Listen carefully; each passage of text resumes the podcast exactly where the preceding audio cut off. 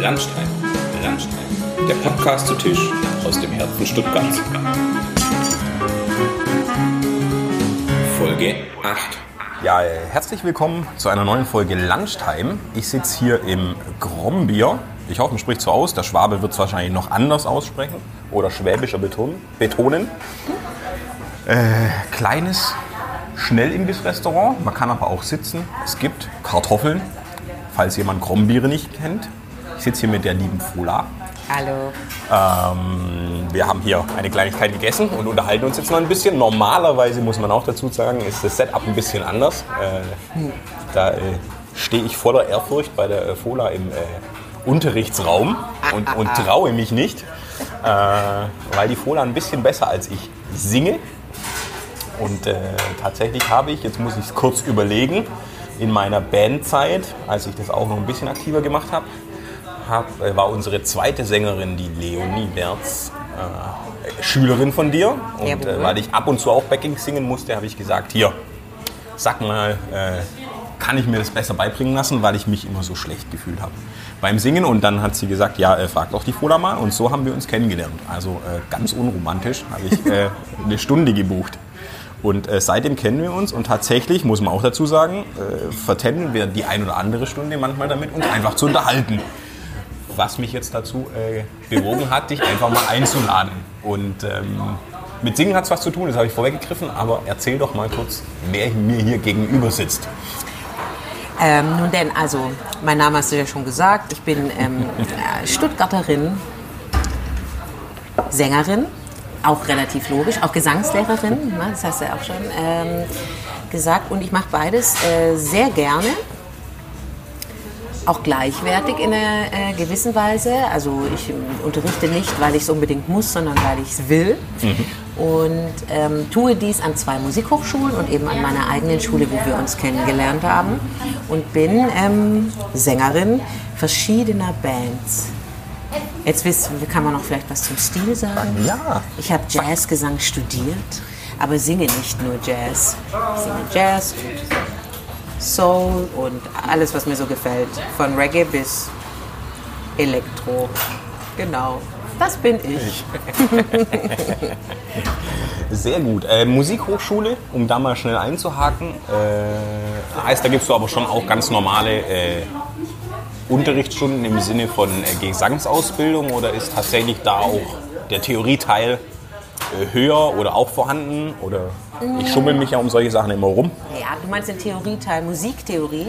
Genau, also ist da Hochschule zur normalen, deiner Musikschule, gibt es da einen Unterschied in, in der Gestaltung von Unterricht? Also ein bisschen. Letztendlich geht es bei beiden ähm, Unterrichtsorten, kann man sagen, um ähm, die Eroberung des eigenen Instruments natürlich, also Technik, Stimmbildung, die eigene Stimme finden.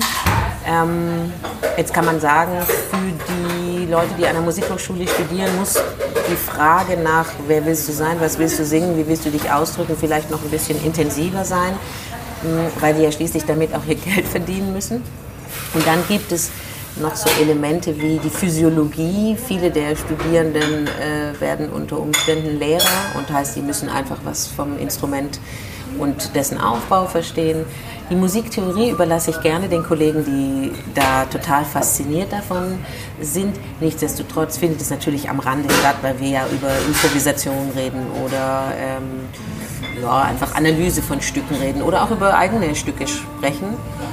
Und ja, so ist es gelagert ungefähr. Genau, aber äh, wenn du vom Instrument sprichst, Ich spreche natürlich von der, der Stimme. Stimme. als Instrument, genau. Ja, ich äh, habe tatsächlich mal äh, in der Vergangenheit einem Unternehmen gearbeitet, äh, das Werkzeugbau äh, in der Mutterfirma hatte und habe immer von Werkzeug gesprochen. Mir dabei aber nicht klar gemacht, also weil es für mich dann, ich komme auch nicht aus der Branche, für mich war es irgendwann klar, Werkzeugbau ist so ein ja, ist so groß wie der Raum, wo wir hier sitzen. Das kann jetzt natürlich keiner sehen, wie groß der ist, aber es ist schon äh, ein größeres Teil, wo dann ähm, Ölwannen rein äh, gegossen werden mit, mit Alu. Äh, das ist ein Werkzeug in der, in der, in der ähm, Werkzeugmaschinenbau. Äh, Sparte und ich habe ja von Werkzeug gesprochen und dachte, ja gut, aber der normale stellt sich halt einen Werkzeugkasten drunter vor. Ja. Deshalb äh, Ja. frage ich so dumm nach, in Anführungszeichen, weil ich mir das damals auch nicht klar gemacht habe, dass, ich, dass manche einfach nicht checken, was ich ihnen eigentlich gerade erzählen will. Ja. Ähm, und äh, da ich ja ein Instrument gelernt habe, Klarinette spielen und dann Percussion spielen, also Instrumente, äh, habe ich immer sowas im Kopf und äh, habe dann bei dir auch erfahren, dass du vom Instrument der Stimme sprichst, um das schnell rund zu machen an der Stelle. Ähm, ja, aber erzähl doch mal so ein bisschen, wie du A zu deinem Studium kamst, zum Unterrichten, zum Singen als Sängerin, äh, weil ja jetzt auch die Leo, die bei uns in der Band gesungen hat, tanzt zum Beispiel und hat jetzt auch eine kleine Schule, glaube ich, mit einer Freundin gegründet. Genau, ja. Ähm, aber ist es sozusagen, wie es dein Eindruck ist nachher, äh, wenn man das studiert oder zu dir in den Unterricht kommt? Überwiegt da die Freizeitgestaltung, äh, der Beruf, dass man irgendwann Musiklehrer in irgendeiner Form wird oder dass man tatsächlich äh, Künstler wird? Ähm, also gibt es da einen Eindruck von deiner Seite? Naja, also natürlich. Ähm, der Beruf des Musikers hat viele Facetten. Eine Sache ist vielleicht schon klar, dass das Business selbst jetzt nicht das Einfachste ist. Also ähm, die romantische Vorstellung von, äh, ich äh, lerne halbwegs gescheit singen und mache meine eigenen Songs und dann toure ich in großen Hallen äh, mit meiner eigenen Band. Das kann passieren, aber das ist eher nicht die Regel. Und steht und fällt auch einfach mit dem eigenen Vermögen, das überhaupt, also so ein Popstar-Leben zu leben.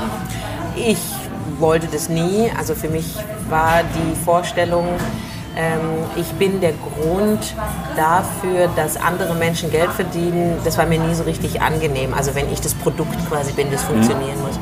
Ich bin eher jemand, der mittelgroße Brötchen backt und die alles selber macht sozusagen.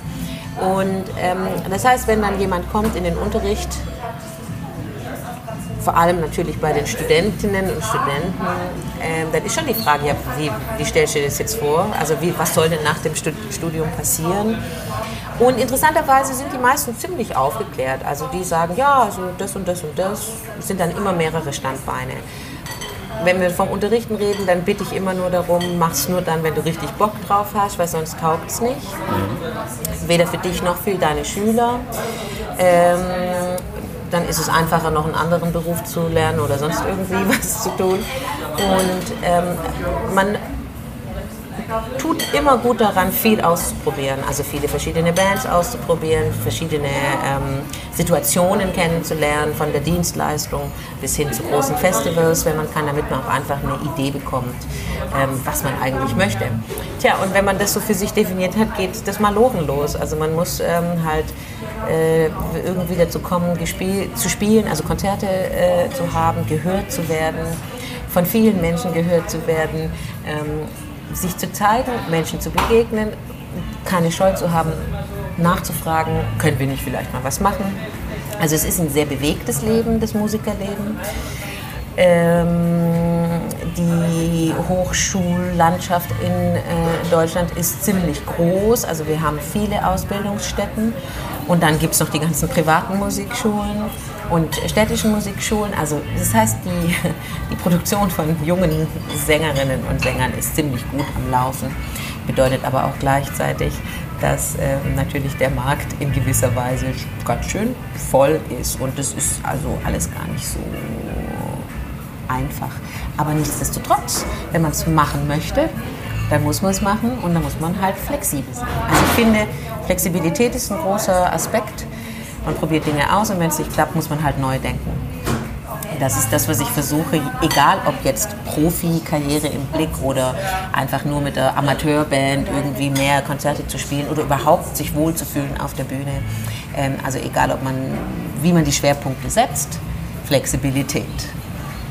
Wie fanden deine Eltern, äh, dass du äh, die Musikrichtung, also das ist ja immer so ein, so ein äh, Ja. Romantisches Bild von, von großen Bühnen, hat man ja auf der einen Seite und ganz oft eben, dass äh, die Eltern bei Musik sagen, lernen was Gescheites oder bei einer künstlerischen Ausbildung muss man ja, glaube ich, ein bisschen weiter fassen. Wie war das bei dir persönlich? Kein Problem, weil meine Mama, die ist, ähm, also die, meine deutsche Familie, mein Papa kommt aus Nigeria, meine Mama ist Deutsche. Und die deutsche Familie, die sind eh Musiker von vornherein, also da spielen alle Instrumente und singen.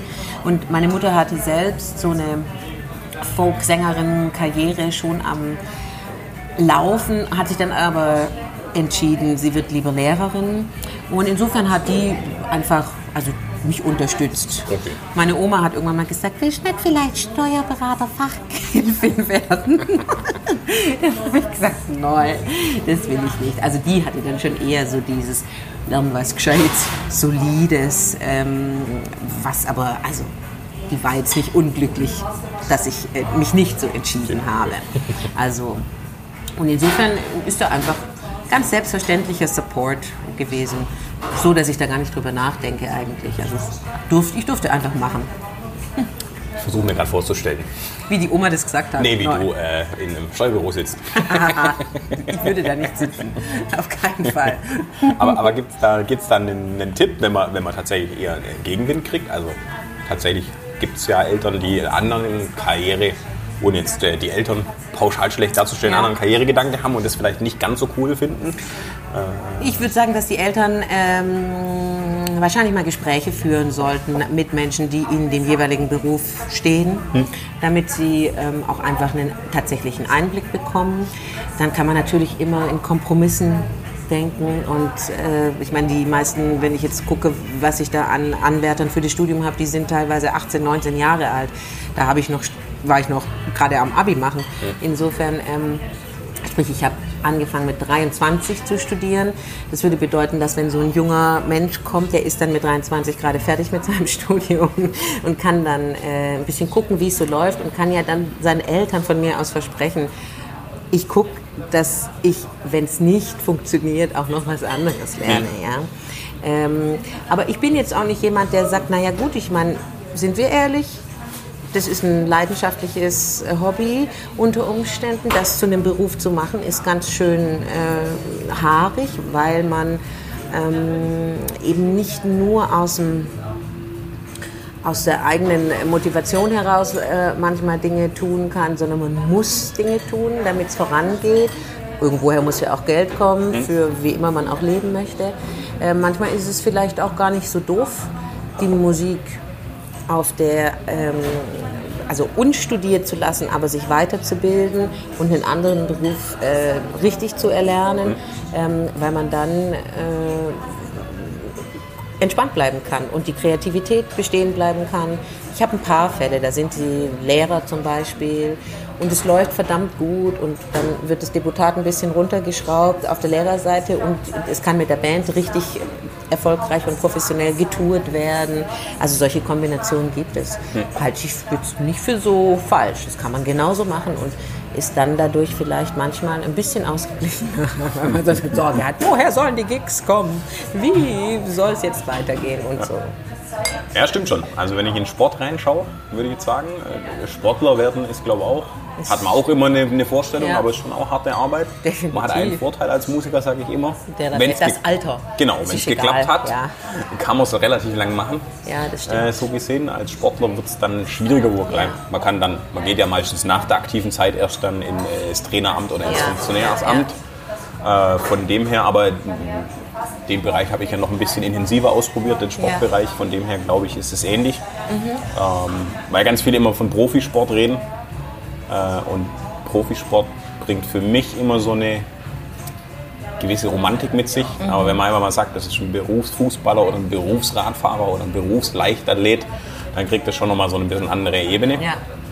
Ähm, wo man immer sagt, okay, das ist zwar vielleicht schon aus dem Drang, dass einem das Liebste ist, entstanden, aber man muss damit halt auch Geld verdienen. Ja, genau. Und das ist auch nicht so selbstverständlich wahrscheinlich, oder? Also man braucht, äh, das ist jetzt, man denkt sich immer als Nichtwissender, wenn man einmal, was weiß ich, also ein, äh, ein erfolgreicher äh, Athlet äh, hat auf jeden Fall genug Geld, aber das scheint nicht immer der Fall äh, zu sein, oder? Nee, also da würde ich tatsächlich sagen, die lernen zum Teil einfach auch nicht damit umzugehen, weil wenn man jetzt den großen Fußball nimmt, glaube ich schon, dass Ja. die die Möglichkeiten haben, Ja. eigentlich, wenn sie es dann clever machen. Nur das bringt ihnen keiner bei, weil sie halt im Zweifel die ganze Zeit nur kicken. ähm, was ein bisschen gemein ist. Ähm, aber bei Musikern ja genauso. Es gibt bestimmt geniale Musiker, die halt jeden Euro, den sie kriegen, verjubeln. Ja. Ähm, von, von dem her glaube ich, dass schon ähnlich ist. Ähm, durfte in beide Felder reinschnuppern, habe aber trotzdem einen anderen Beruf gelernt. Ja, und du warst jetzt aber, äh, war dann gleich klar, dass du Lehrerin werden willst auch? Oder kam das irgendwie nach der ersten gescheiterten Band? Oder, Nee, gar nicht. Äh, wie, wie Also- hat sich das so entwickelt? Ich fand das, ähm, ich kann mich um, äh, also gar nicht unbedingt daran erinnern, eine klare Entscheidung getroffen zu haben, jetzt werde ich Lehrerin oder sowas, sondern ich habe es einfach gemacht. Und ähm, ich fand es cool, ich fand es spannend, also es war sehr äh, natürlich. Also ich habe es angefangen, ich fand es gut ähm, und wenn was Spaß macht, dann macht man es halt weiter. Und insofern ist es für mich einfach passiert und äh, ich bin so ein Mensch, der wahrscheinlich ähm, einfach Dinge braucht, die ihn faszinieren und dann hängt man sich rein und informiert sich und lernt weiter und bleibt nicht stehen und das, da gehört einfach das Unterrichten dazu. Ich finde die Materie einfach toll. Und insofern ist es auch nicht wie so oft das Klischee, tja, der muss halt unterrichten, weil sie hat sonst nicht geschafft, sondern ähm, es ist einfach für mich ähm, ein genauso kreativer Beruf oder ein künstlerischer Beruf wie das auf der Bühne stehen selbst auch. Aber war das ein parallel zum Studium oder danach dann? Ich, nee, es war schon parallel. Ich, hab, ähm, ich bin so ein bisschen ein Workaholic und habe immer viele Jobs gleichzeitig gehabt. Kenne ich nicht.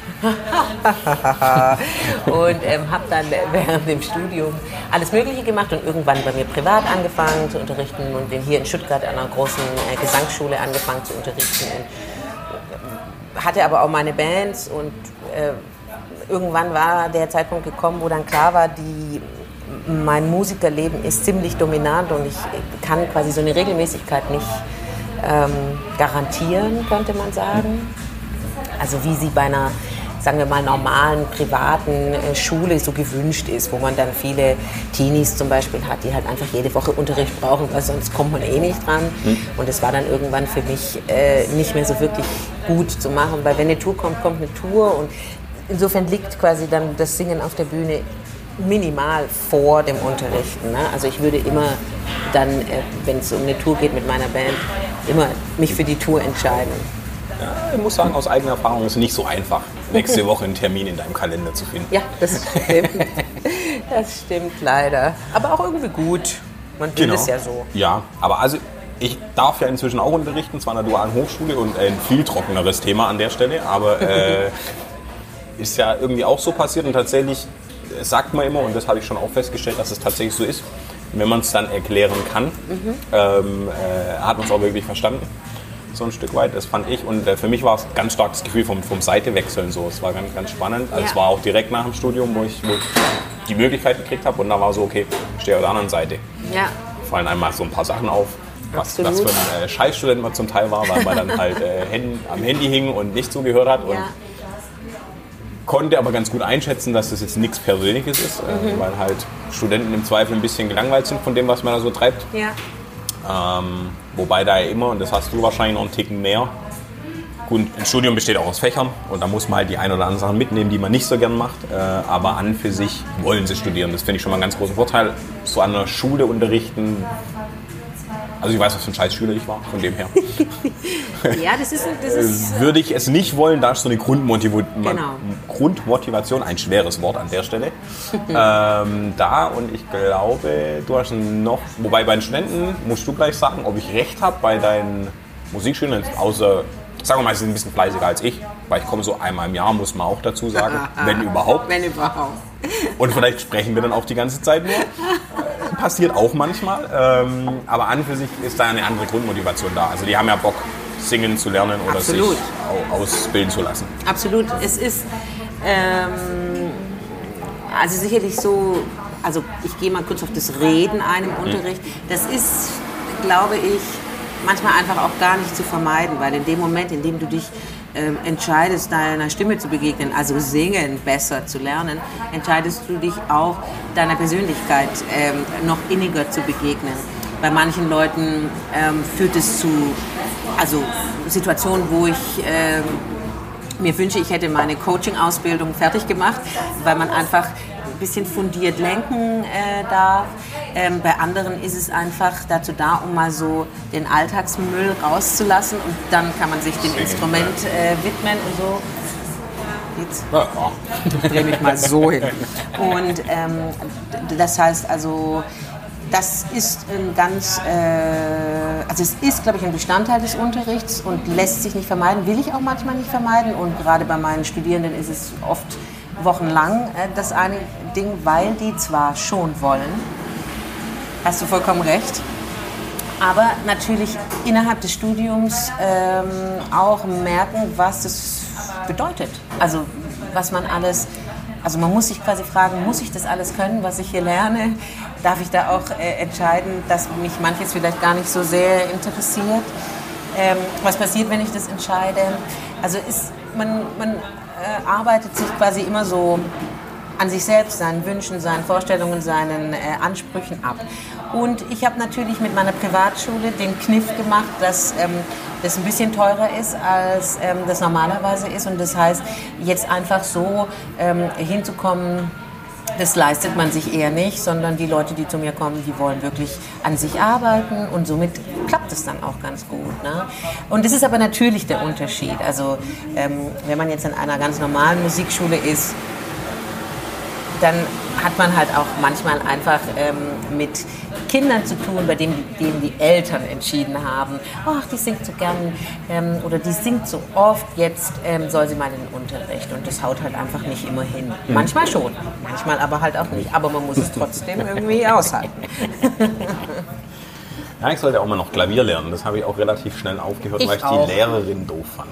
Ja, aber zum Beispiel ein spannender Punkt. Also deswegen ist es auch tatsächlich für mich immer wichtig, entweder du willst es wirklich sein, also so ein Musiklehrer, ähm, und dann bist du womöglich einer, der sehr gelassen ist und jedem ähm, Schüler so authentisch begegnet, weil dann kann man die Schüler abholen und es ist ein toller Austausch. Macht man das manchmal aus frustrierten ähm, aus einer frustrierten Perspektive heraus, dann kann was schief laufen. Ja? Und dann kriegt der Schüler unter Umständen einen Frust ab, für den er gar nichts kann. Und die Lust am Musizieren äh, ist dahin. Hm. Schade natürlich. Müsste ich jetzt lügen. Ich, ich, würde jetzt nicht unterstellen, dass sie äh, dass per se doof war. Ich fand sie doof. Aber ob, ob das jetzt aus, aus mir kam oder aus ihr, aus ihr weißt du nicht. lassen wir offen. Ja klar, also es gibt alle Kombinationen. Dennoch gilt, liebe, was du tust. Äh, das auf jeden Fall, aber das äh, lässt sich ja tatsächlich, äh, wie auch so ein paar Grundsachen, die du gerade vom Studium beschrieben hast, lässt sich, glaube ich, auf alle Studiengänge anwenden, Vermutlich, so ein Stück weit. Ja, ja. Würde ich jetzt einfach mal behaupten. Und, und an für sich, wer so Startup-Szene oder, oder immer zu tun hat, ist ja ganz oft trotzdem genau das, ähm, dass die halt zum Teil tun, auf was sie Bock haben. Mhm. und dann da ein Stück weit natürlich dann in irgendeiner Form in diese Prozesse rein müssen, aber die gehen eben nicht arbeiten, weil sie arbeiten gehen, sondern ja. weil sie halt Bock aufs Thema haben ja. und es gern tun. Ähm, ist ja auch so, darf ich ja auch erleben. Ich habe meine Freiheiten jetzt hier, Dienstagnachmittag einen Podcast aufzunehmen, noch schnell. Die Arbeit wird nicht weniger äh, deswegen, aber tatsächlich kann ich es mir selber einteilen. Das ja. ist zum Beispiel was, was ich nicht missen will. Ja, ich auch nicht. Ähm, aber ja, also im Endeffekt glaube ich schon. Aber jetzt lasst uns doch noch mal einmal schwenken auf deine Gesangskarriere. Jawohl. Äh, oder äh, irgendwo warst du auch mal, also im Endeffekt Sängerin, Jazz, wir haben die Richtungen gehört. Ja. Dann hat man ja, vielleicht hat der ein oder andere Hörer auch nachher schon äh, Fola Dada gehört. Ich weiß gar nicht, ob wir den ganzen Namen ausgesprochen haben an Nein, der Stelle. haben wir nicht. haben wir nicht. Du hast gesagt, ich habe es schon gesagt, aber ich glaube, ich habe nur Fola gesagt. Ja, du hast Fola gesagt, ja. ja. Stimmt. Genau, erzähl doch mal zum einen, äh, was die Band so tun, wo man dich hören kann, was zum Beispiel das Größte für dich oder das Größte an sich war. Und äh, gab es Ausritte in, in die Welt, wo man dich hätte wahrnehmen können über das, ich sage jetzt mal äh, ganz salopp, Bix hinaus in Stuttgart. Ich glaube, da darfst du ab und zu spielen. Ja, da darf ich oft spielen, genau. Ja klar, also das sind ganz unterschiedliche Sachen. Ich meine, ich bin auch schon lange in der Szene. Also während des Studiums war ich mit der, das waren für mich so die, die größeren ähm, Erfahrungen, äh, war ich Background-Sängerin von der Joy Dinalani, die damals ihre, ihr Mamani-Album rausgebracht hat. So kann man wahrscheinlich schon sagen, ein Deutsch-Soul-Meilenstein. Da hat man dann natürlich tolle Konzerte und äh, Festivals äh, mitgemacht, wie Summer Jam oder äh, in Karlsruhe das Fest, das sind so 30.000 ja. Leute oder sowas. Ähm, wobei äh, das natürlich, also das ist, spielt für mich oft gar keine so große Rolle. Also ob ich jetzt im Bigs, wo dann halt 300 Leute drin sind oder dort, das ist letztendlich ähnlich. Ähm, und die Bands, die ich, bei denen ich singe, das ist auch unterschiedlich, wenn ich mit der SWR Big Band ähm, zugange bin. Dann ähm, kann schon mal passieren, dass man in der Elbphilharmonie spielt, was wir vor zwei Jahren getan haben. Was ich aber davor auch schon mit der NDR Big Band äh, gemacht habe, was auch eine nette Erfahrung ist. Aber ja, ich bin da, glaube ich, einfach so ein bisschen, das ist halt einfach mein Beruf. Also das bedeutet, äh, egal wo es mich hinspült, ich mache halt das, was ich mache. Und wenn ich dann mit meiner Band ähm, äh, spiele, dann ist es ein ganz anderes Feld, weil ähm, wenn man eigene Musik spielt, dann muss man einfach viel mehr dafür tun, dass äh, man das spielen darf, weil es einfach schwerer zu verkaufen ist, wie wenn man jetzt klassisch Jazz zum Beispiel einfach äh, anbietet. Aber ich profitiere inzwischen davon, dass ich sehr viele Jahre mit Hattler unterwegs äh, war und immer noch bin. Helmut Hattler, eine äh, E-Bass-Koryphäe in Deutschland. Ähm, da sind wir jetzt, glaube ich, im 13. oder 14. Jahr äh, unterwegs. Und ähm, ja, ich habe einfach in der Szene einen gewissen Ruf. Das öffnet Türen, das erlaubt einem ein gewisses Standing und eine große Abwechslung. Ganz neu und groß für mich ist, ähm, im April bei den Theaterhaus Jazz-Tagen gibt es eine Revue über Nina Simone, wo ich Nina Simone darstelle, aber auch mich darstelle. Das bedeutet, ich muss ähm, auch ein bisschen schauspielern und ein bisschen, ähm, naja, also ganz neues Musikmaterial auch äh, lernen und das füllen mit noch ein bisschen mehr als nur die Interpretin sein, sondern ich muss eine Haltung ähm, dazu kriegen. Das finde ich zum Beispiel sehr aufregend. Ähm, und so geht es ein bisschen weiter dieses Jahr. Also ich mache so gerade ein bisschen Experimente, weil ich neue Sachen ausprobieren will. Es hat schon begonnen mit einem Liederzyklus, den ich mit dem Kollegen Rainer Tempel ähm, zusammen singe. Der hat Gedichte von Edgar Allan Poe und Emily Dickinson vertont und plötzlich singe ich dann gar nicht mehr so richtig Jazz, sondern eher klassisch und es ist wunderbar. Also ich erlebe so, Grenzen überschreiten ist manchmal anschüchtern, aber wenn man es dann ähm, schafft und vielleicht auch ein bisschen aus seinem ähm, gewohnten Modus raustritt, oh ja, das gucke ich mir mal ein bisschen an und dann wird es schon gehen. Also wenn man merkt, scheiße, das funktioniert nicht mehr, ich muss wirklich mich hinsetzen und das kontinuierlich üben und die Zeit wird knapp und so, dann ist es stressig aus vielerlei Gründen, weil ich einfach einen vollen Zeitplan habe und mir manchmal einfach so Übezeit aus der Rippe schneiden muss, dass es noch hinhaut. Gleichzeitig aber ist das für mich die, das Erleben von, es geht immer weiter, immer Neues. Man wächst an den Dingen, die man halt sich auch aussucht einfach. Also das ist so ganz grob. Es ist alles dabei. Sehr gut, sehr gut, sehr gut. Aber jetzt, äh, irgendwas habe ich irgendwo aufgeschnappt. Ich überlege gerade, wo. Bin ich gespannt. Dass du Vocal Coach bei irgendeiner TV-Show Ach, du meinst das. Ja, ja, das stimmt schon. Ich war, das war relativ kurz nach dem Studium. Ich war für sechs Staffeln äh, Vocal Coach bei Deutschland sucht einen Superstar. Und noch drei Staffeln Supertalent. Das war ähm, ja, eine Phase in meinem Leben, die ziemlich, ähm, also wie sagt man, Zeit... Äh, Raubend will ich nicht sagen, aber einnehmend war, weil die Produktionen gehen drei Monate und dann gibt es noch so Vorlauf und sowas. Ja, das war. Ist halt Fernsehen, ja. das Fernsehen, genau. Und hat schon ähm, also das, das Leben geprägt. Klar. Aber, also wenn du jetzt deine eigene Musikschule hast, dann so den Studienkontext, den du ja selber auf der anderen Seite auch kennenlernen Ja. durftest und dann sowas, Ja. ist das schon nochmal ein anderes Arbeiten, weil es ja wahrscheinlich auch komprimierter ist ein Stück weit. Definitiv, also es ist komprimierter und es ist natürlich auch so, dass der Faktor Zeit ähm, ganz anders gehandhabt wird. Also ich kann sagen, in der Hochschule, in meiner Schule, bekommt jeder äh, Sänger so viel Zeit, wie er braucht, um sich zu entwickeln, ähm, auch um noch auszuprobieren und zu schauen, was, was will ich machen und so weiter.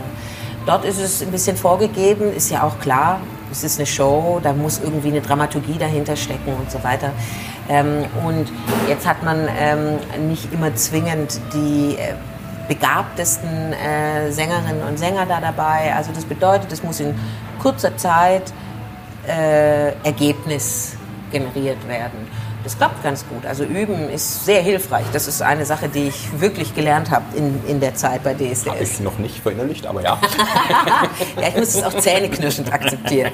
Ähm, das schon. Also, und dann ist es halt, ja, also es ist, ich, ich bin direkt nach dem Studium da in diese Show rein, mehr oder weniger, und kam mit so Jazzwerten raus und das wurde relativ schnell vom Tisch gefegt. Ja, okay. Weil es halt einfach auch keinen Platz hat, was total verständlich ist. Aber, also konntest du beobachten, dass man da sozusagen unter dem, könnte man jetzt sagen, man ist da beim Pareto mit 80-20 oder Ja. sonstigen Geschichten, aber ist man da sozusagen, dadurch, dass ein Ergebnis eigentlich vorgegeben ist, wo man ankommen sollte bis zur nächsten Show, ähm, hat es dem einen oder anderen, weil du ja sagst, eigentlich kriegt der Student Raum oder wahrscheinlich Ja. deine Schüler auch, sich zu entwickeln und so Ja. Faule wie ich, die kommen dann halt einmal im Jahr und dann ist halt so. Ja. Und man stellt fest, geübt hat er nicht. Wer hätte es gedacht? Ähm, aber kon konntest beobachten, dass es bei dem einen oder anderen tatsächlich fast die effektivere Methode war, ihn irgendwie auf ein Level zu heben, als ihn jetzt rumschen. Also ich bin durch Leistungssport sehr zielorientiert aufgewachsen. Ich Ja. glaube, wenn man mir jetzt mal sagen würde, in acht Wochen muss ich da und da auf der Bühne stehen, dann wird bei mir wahrscheinlich am meisten passieren, würde ich mir jetzt selber Ja. unterstellen. Jetzt nicht vielleicht nicht von der Gesangstechnik her, aber vom, Ja. vom Einsatz. Genau, ich glaube, aber das ist zum Beispiel schon ähm, auch so eine Sache, dass es ja auch gar nicht nur ums Singen geht, sondern es geht auch einfach um das Gesamtpaket, wie man so schön sagt. Und ähm, das heißt also, wie bewegt man sich, wie gibt man sich, ähm, fließt alles mit rein, dann ist es ja schon so, dass die Herausforderung schon so angelegt ist, dass die das auch irgendwie meistern können. Das ist ja ganz klar. Ähm, und dann ist es aber offensichtlich, also jemand, der, würde ich jetzt mal sagen, eine Künstler- oder eine Sängerpersönlichkeit hat, der profitiert natürlich in gewisser Weise von diesem ganzen, von der Arbeit innerhalb von so einer Show, weil er zwar, also in eine, äh, plötzlich auf so einem Level ist, wo ein normaler Musiker unter Umständen gar nie hinkommt, also Millionenpublikum, die Technik und so weiter und so fort. Ähm, dennoch versteht er aber, weil er einen Sinn dafür hat, wie das abläuft. Und wenn dann die Show vorbei ist, ganz egal, wo es dann einen rausgeschmissen hat, ähm, gelingt es dann doch, das weiterzuführen und wenn es echt gut läuft, in ein normales Musikerleben umzuwandeln. Die anderen ähm, kommen vielleicht schnell äh, an bestimmte Plateaus, würde ich sagen. Dann ist die Show vorbei und das war's. Also die, die, dieses Plateau kann nicht gehalten werden, weil das, also die Fürsorge, die da quasi mit reinfließt, ja dann auch aufhört. Klar gibt es keine Coaches mehr erstmal, wenn man dann nicht selber entscheidet, noch sich weiter Unterricht oder wie auch immer zu holen, dann hört es halt einfach auf und dann fällt es wieder so zusammen. Also du hast recht, man kann schon tolle Ergebnisse erzielen. Man kann dann auch immer ein bisschen bauen auf Adrenalin und Kameras und Publikum ist da und jetzt geht es um die Wurst so ungefähr. Das macht nochmal was. Ähm, aber manchmal ist halt auch einfach ein Plateau ein Plateau und es geht einfach nimmer weiter. Ja. Aber hast du dann für dich auch was mitgenommen? Weil im Endeffekt, ich habe jetzt auch einen Freund, der inzwischen äh, hinter der Kamera steht, aber auch vor der Kamera stand und Ja. äh, eben auch äh, Serie gespielt hat. Und, und äh, er hat auch gesagt, im Endeffekt, wenn du da reingehst, dann denkst du, ja, aber lieber hätte ich in Hollywood gespielt. Und wahrscheinlich der, Mhm. der in Hollywood schon drei Filme gemacht hat, sagt, mein erster Film, der war total schlimm, hätte ich das bloß nicht gemacht. Äh, weil er sozusagen halt schon im nächsten Level ist. Aber er sagt auch, natürlich äh, konnte er da bei Serien spielen halt TV erleben und konnte natürlich schon Sachen, die er heute, also A-Weise, wie er, der vor der Kamera sich fühlt, ein Stück weit. Was ich schon auch immer nicht ganz so schlecht finde, die Gegenseite zu kennen. Ja. Äh, und zum anderen sagt er eben auch, er konnte sich eben Sachen abgucken, die cool sind, die Mhm. von der Struktur her, die man adaptieren kann oder zumindest mit aufgreifen. Und es gibt halt Sachen, wo er wusste, genau so nicht. Mhm. Weil macht eigentlich mehr kaputt, ist halt für das zugeschnitten und funktioniert da, aber tötet beispielsweise, du hattest vorhin auch gesagt, äh, wenn, man, wenn man zu arg hasselt, äh, um unbedingt Sänger zu sein und muss Geld verdienen. Äh, wir haben ja auch noch eine Modelagentur im Hintergrund laufen, da gibt es eben auch Models, die Wollen müssen arbeiten äh, und dann die nehmen auch irgendwann alles an, Ja. damit halt Kohle reinkommt Ja, ja. Und, und sind halt nicht mehr entspannt und sagen, das kann ich und das mache Ja, ich und das ja. kann ich nicht und deshalb mache ich es Ja. nicht. Ähm, aber hast du da für dich auch, also für deine Bühnenkarriere auch Sachen mit rausgezogen, wo du sagst, ich war zwar als Coach da, aber Mhm. so dieses Gesamtpaket mal zu erleben, da konnte ich mir schon das und das rausziehen, weil das mache ich ja im Endeffekt. Ich gehe mit, Ja. nicht nur mit dir Mittagessen, Ja, ja, ja. auch ja. wenn sich das jeder wünscht, nein. Also, ich glaube, eine Sache äh, war schon für mich, ähm, ziemlich hilfreich, dass quasi, es ist ein bisschen so ein Frauending, ne? Wir Frauen sind in der Regel eher äh, unserem Können gegenüber etwas misstrauisch und wir sind ein bisschen bescheiden und wenn äh, uns keiner ähm, Brief und Siegel übergibt, wo drin steht, du kannst das, du darfst es machen, dann ähm, trauen wir uns häufig nicht. Und ich habe ähm, vor allem ähm, in meiner ersten Staffel, da war ich noch bei dieser Casting-Tour dabei, ähm, konnte ich erleben, dass einfach Menschen, die eigentlich überhaupt nicht singen können, sich aber verkauft haben, als ob sie quasi der nächste Michael Jackson sind, sozusagen.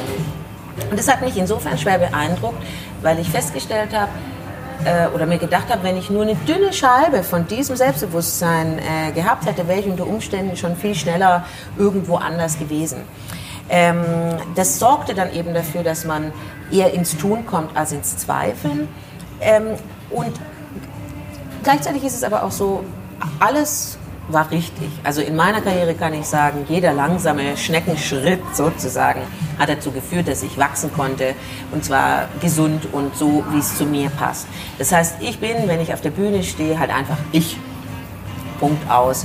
Und ähm, ich, man, ich, also es gibt natürlich dann auch Widersprüche.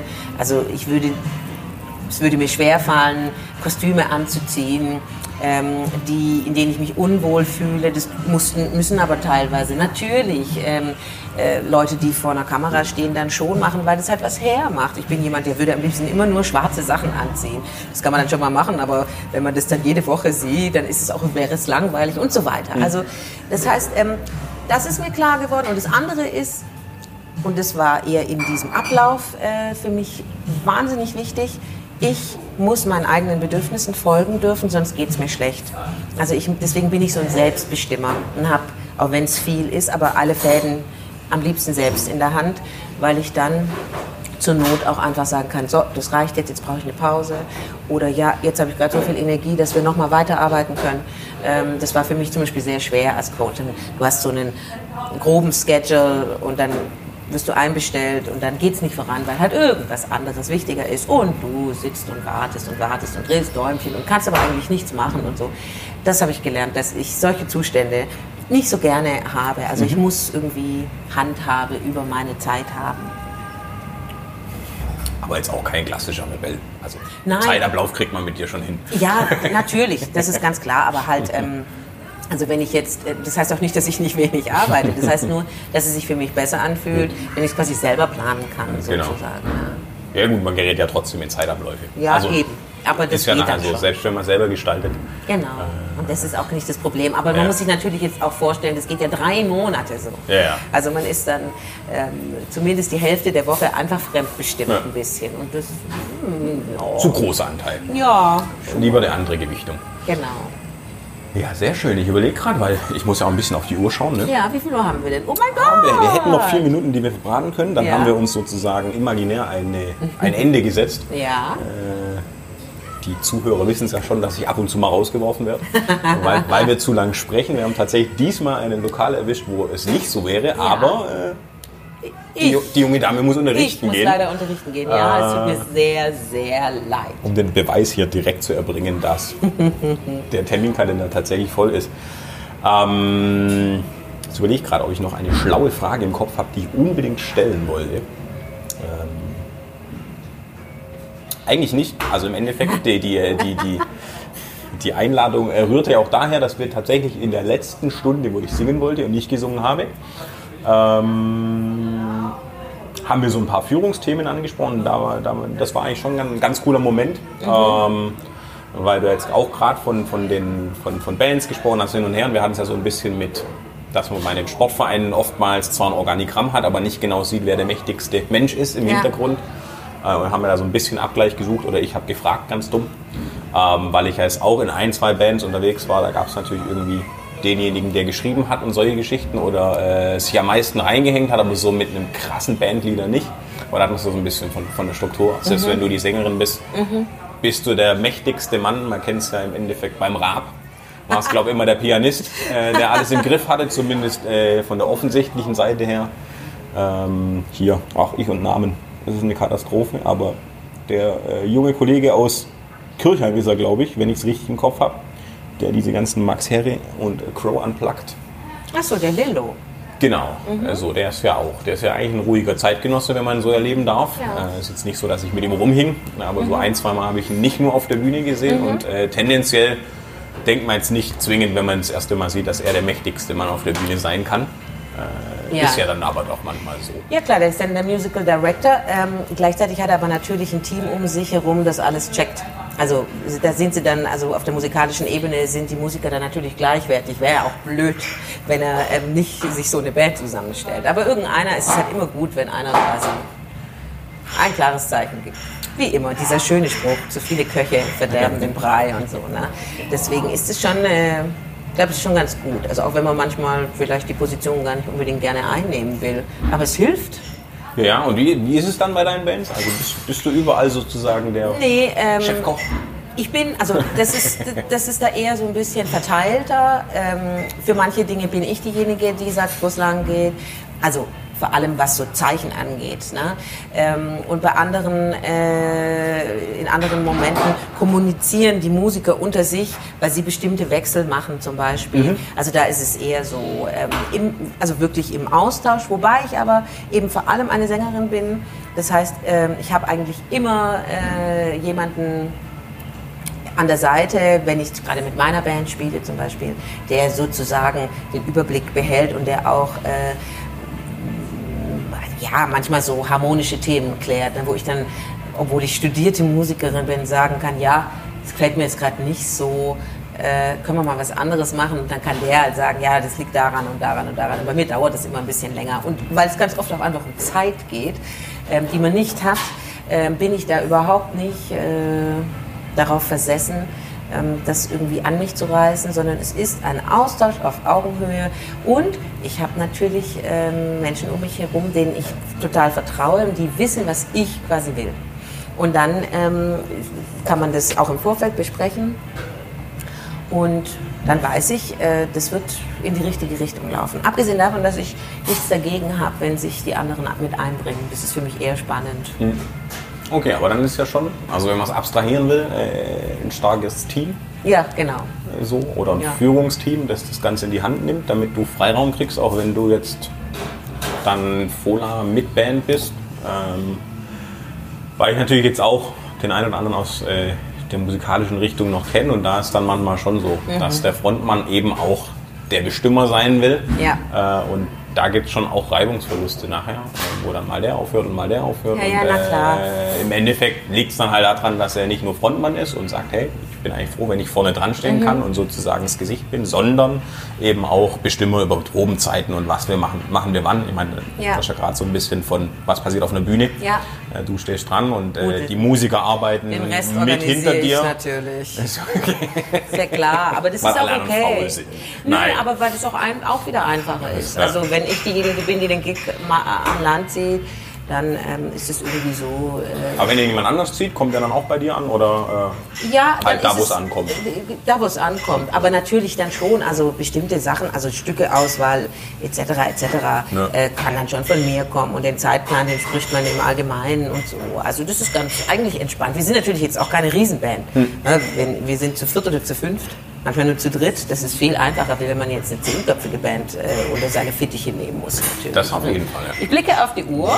sehr gut. 1452. äh, jetzt haben wir doch zwei Minuten überzogen. Das naja, ist also wirklich unmöglich. haben wir noch nie gemacht. Aber wegen. Wir kamen auch beide total pünktlich. Ja, stimmt. Na gut, aber dann äh, äh, unterbrechen wir zumindest mal hier. Genau, ich bin offen für jede äh, Wiederholung. Nee, äh, wie sagt man, Fortsetzung. Fortsetzung, ja, Fortsetzung. wir haben jetzt schon, ich weiß noch gar nicht, ich glaube, wir haben fast bei jedem eine mögliche Fortsetzung Ja, super. eingebaut. Von Sehr dem her äh, schauen wir mal und dann, äh, wo hört man dich als nächstes? Vielleicht noch schnell, ein bisschen Eigenwerbung darf auch sein. Ne? Das darf sein, jawohl. Also diese Woche bin ich äh, nicht in, im Lande, da spiele ich vier Konzerte in NRW und dann nächste Woche spiele ich ähm, eher hier. Ist aber leider schon, also Nee, jetzt äh, Ausverkauft Ausverkauft. teilweise. Jetzt müssen wir kurz überlegen, weil im Endeffekt, es kommt jetzt nochmal eine Folge, die wir ausspielen werden. Also Ja, im Endeffekt, äh, nächsten Montag wird die nächste ausgespielt. Ja, und dann, und dann danach. danach hast du 14 Tage Pause und dann spiele ich die nächste Folge aus. Von dem her wenn du jetzt den Kalender so gut im Kopf hast, Dann ist es dann teaser mal lieber ein bisschen in die Ja. Zukunft, damit die Leute die was Zukunft davon haben. und sage 10. April, Theaterhaus Jazztage, Feeling Good, die Nina Simone Revue. Das ist doch ein schönes Schlusswort. Ich danke dir für deine Zeit und äh, dir. wünsche dir äh, viel Spaß im Unterricht jetzt noch Danke. bei der Vorbereitung. Jawohl. Und äh, vielleicht sehen wir uns alle Am 10. am 10. und schauen dir zu. Und ich sehe dich dann wieder in einem Jahr Vielleicht. zu Unterricht. zum Unterricht. Naja, soweit. Bis zum nächsten Mal. Wir sind raus. Ciao. Ciao.